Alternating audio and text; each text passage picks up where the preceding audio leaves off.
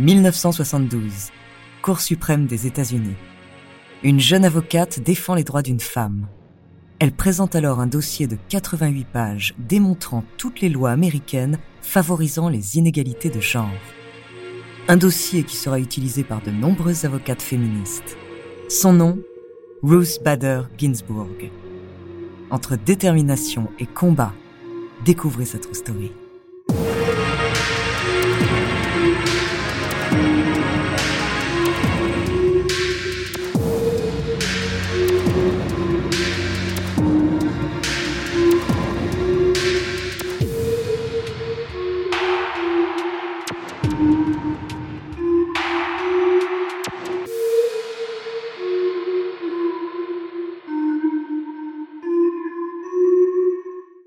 Avant de commencer à vous raconter cette belle histoire, laissez-moi vous présenter notre partenaire. Wyndham Hotels and Resorts makes travel possible for all. Whether it's the long haulers looking for a great cup of coffee, a roomier rest for the on a whim road trippers, or a place to make summer memories with the whole family.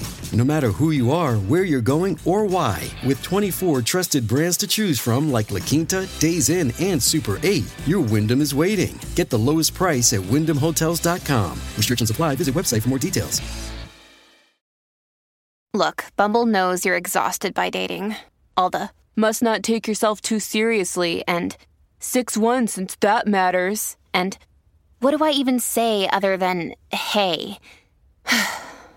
well, that's why they're introducing an all new Bumble with exciting features to make compatibility easier, starting the chat better, and dating safer. They've changed, so you don't have to. Download the new Bumble now.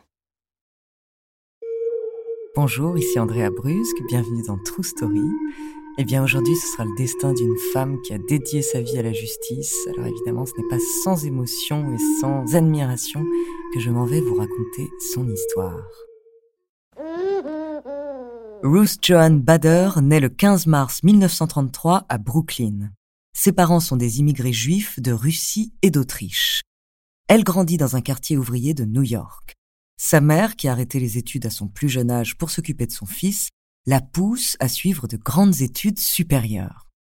Durant toute sa jeunesse, la mère de Rousse lui répétera ces mots Sois une femme, sois indépendante. Animée par ses encouragements, Ruth excelle dans ses études à la James Madison High School.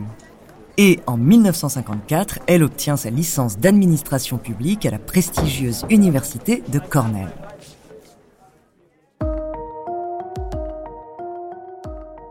Ruth rencontre et épouse un étudiant en droit, Martin D. Ginsburg, et de leur union naît une petite fille, Jane, juste avant le départ de Martin pour le service militaire. À son retour, la petite famille part s'installer à Harvard, où Ruth poursuit elle aussi des études de droit. Elle fait partie des neuf uniques femmes sélectionnées du cursus sur 500 étudiants. Et déjà, elle fait face au sexisme et à la discrimination. Elle est même obligée de se justifier auprès du doyen de sa promotion d'avoir pris la place d'un homme. Et oui, car à cette époque, être une femme, qui plus est juive et mère de famille, fait se dresser de nombreux obstacles. Mais cela n'empêche pas Rose Bader de briller. Elle fait face à toutes ces inégalités sans se laisser abattre et intègre la prestigieuse Harvard Law Review. Puis elle demande à être transférée à la Columbia Law School, pour être aux côtés de son mari qui a trouvé un emploi à New York. Et en 1959, Ruth Bader Ginsburg obtient son doctorat en droit. Elle est major ex aequo de sa promotion.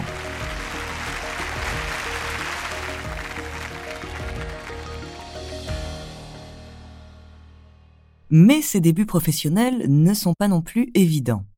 Ruth est encore une fois victime de sexisme. Elle raconte j'avais trois choses contre moi. Un, j'étais juive. Deux, j'étais une femme. Mais le plus grave, c'est que j'étais la mère d'un enfant de 4 ans. Révoltée par le sexisme qu'elle subit, et persuadée qu'elle est loin d'être la seule à en être victime, Ruth décide alors de défendre les droits des femmes. Et l'on peut dire que dans ce domaine, elle est plutôt brillante. Sur six plaidoiries à la Cour suprême contre la discrimination des femmes, Ruth en gagne 5. Pour la première d'entre elles, Ruth rédige un dossier de 88 pages qui recense toutes les lois de la Constitution américaine renforçant l'oppression des femmes. Ce dossier restera parmi les références de la justice et de nombreuses avocates féministes s'en inspireront pour mener leur combat. Tout au long des années 70, Ruth Bader Ginsburg a pour but de prouver que le 14e amendement de la Constitution, qui vise à protéger le droit des minorités, ne s'applique pas seulement aux discriminations raciales, mais aussi à celles de genre. Elle cofonde alors en 1972 le projet des droits des femmes. Mais Ruth, qui est à cette époque enseignante à l'université de Columbia et de Rutgers, et chercheuse à l'université de Stanford, a bien d'autres combats encore les inégalités raciales et l'écologie. En 1980, Ruth Bader Ginsburg est nommée juge à la Cour d'appel du circuit du district de Columbia par son président.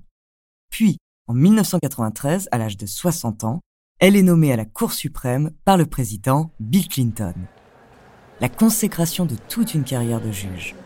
Elle est seulement la deuxième femme à obtenir un siège à la Cour suprême après Sandra O'Connor.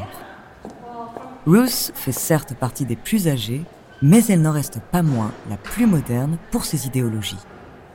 Tout au long de sa vie et de sa carrière, Madame Ginsburg continuera à se battre pour l'égalité.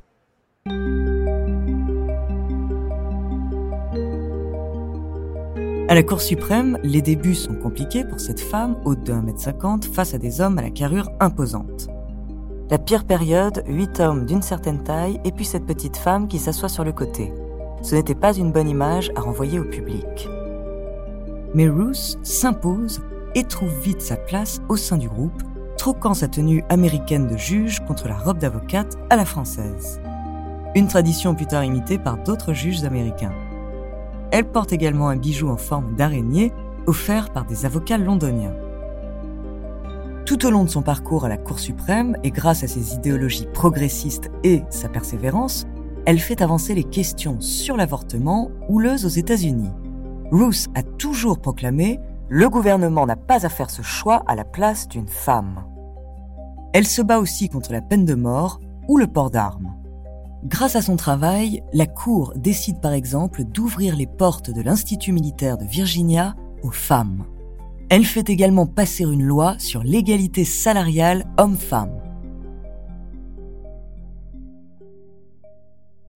When you need mealtime inspiration, it's worth shopping Kroger, where you'll find over 30,000 mouthwatering choices that excite your inner foodie. And no matter what tasty choice you make, you'll enjoy our everyday low prices, plus extra ways to save, like digital coupons worth over $600 each week. You can also save up to $1 off per gallon at the pump with fuel points. More savings and more inspiring flavors make shopping Kroger worth it every time. Kroger, fresh for everyone. Fuel restrictions apply. Pendant les années gouvernées par Trump, Ruth devient la coqueluche d'une jeunesse engagée et militante. Elle représente à elle seule l'espoir des démocrates face au président. Et sa modernité fait d'elle une icône dans la pop culture américaine. On voit son portrait apparaître sur des pancartes, des mugs ou des tote bags, et le slogan qui lui est attribué, You can spell truth without Ruth, soit Tu ne peux pas prononcer la vérité sans Ruth, apparaît sur des t-shirts portés fièrement. Et son célèbre I dissent, Je ne suis pas d'accord, qu'elle n'a pas peur d'exprimer lors de la présidentielle de 2000, devient synonyme d'audace féministe, de courage et de combat. Des goodies portés fièrement lors des manifestations anti-Trump. On peut également voir fleurir sur le net des mèmes de Notorious RGB en référence au rappeur Notorious Big. Une image de grand-mère branchée que Ruth n'a jamais recherchée mais qui ne lui déplaît pas. Cette grande notoriété l'amuse et la juge voit par là une opportunité de faire passer le message essentiel que la justice et la Constitution sont les garanties de notre démocratie, selon Bestie West, co-réalisatrice du documentaire RGB. Les dernières années de Ruth à la Cour suprême ne sont pas faciles. Sa santé s'affaiblit, mais même à 80 ans, elle refuse de prendre sa retraite. Et Ruth Bader Ginsburg s'éteint le 18 septembre 2020, après de nombreuses années de lutte contre un cancer du pancréas récidiviste. Trump s'empresse alors de la remplacer par une juge ultra-conservatrice, ancrant encore davantage la Cour suprême dans le camp conservateur. Consciente de cela, Ruth, durant ces derniers jours, fait part de sa dernière volonté, ne pas être remplacée avant l'investiture d'un nouveau président des États-Unis.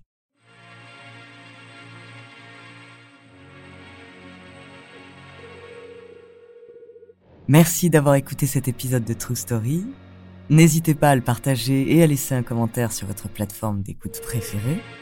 La semaine prochaine, euh, je vous parlerai d'un homme très énigmatique. Mais en attendant, n'hésitez pas à nous faire part d'histoires que vous aimeriez entendre. Nous nous ferons un plaisir de les découvrir.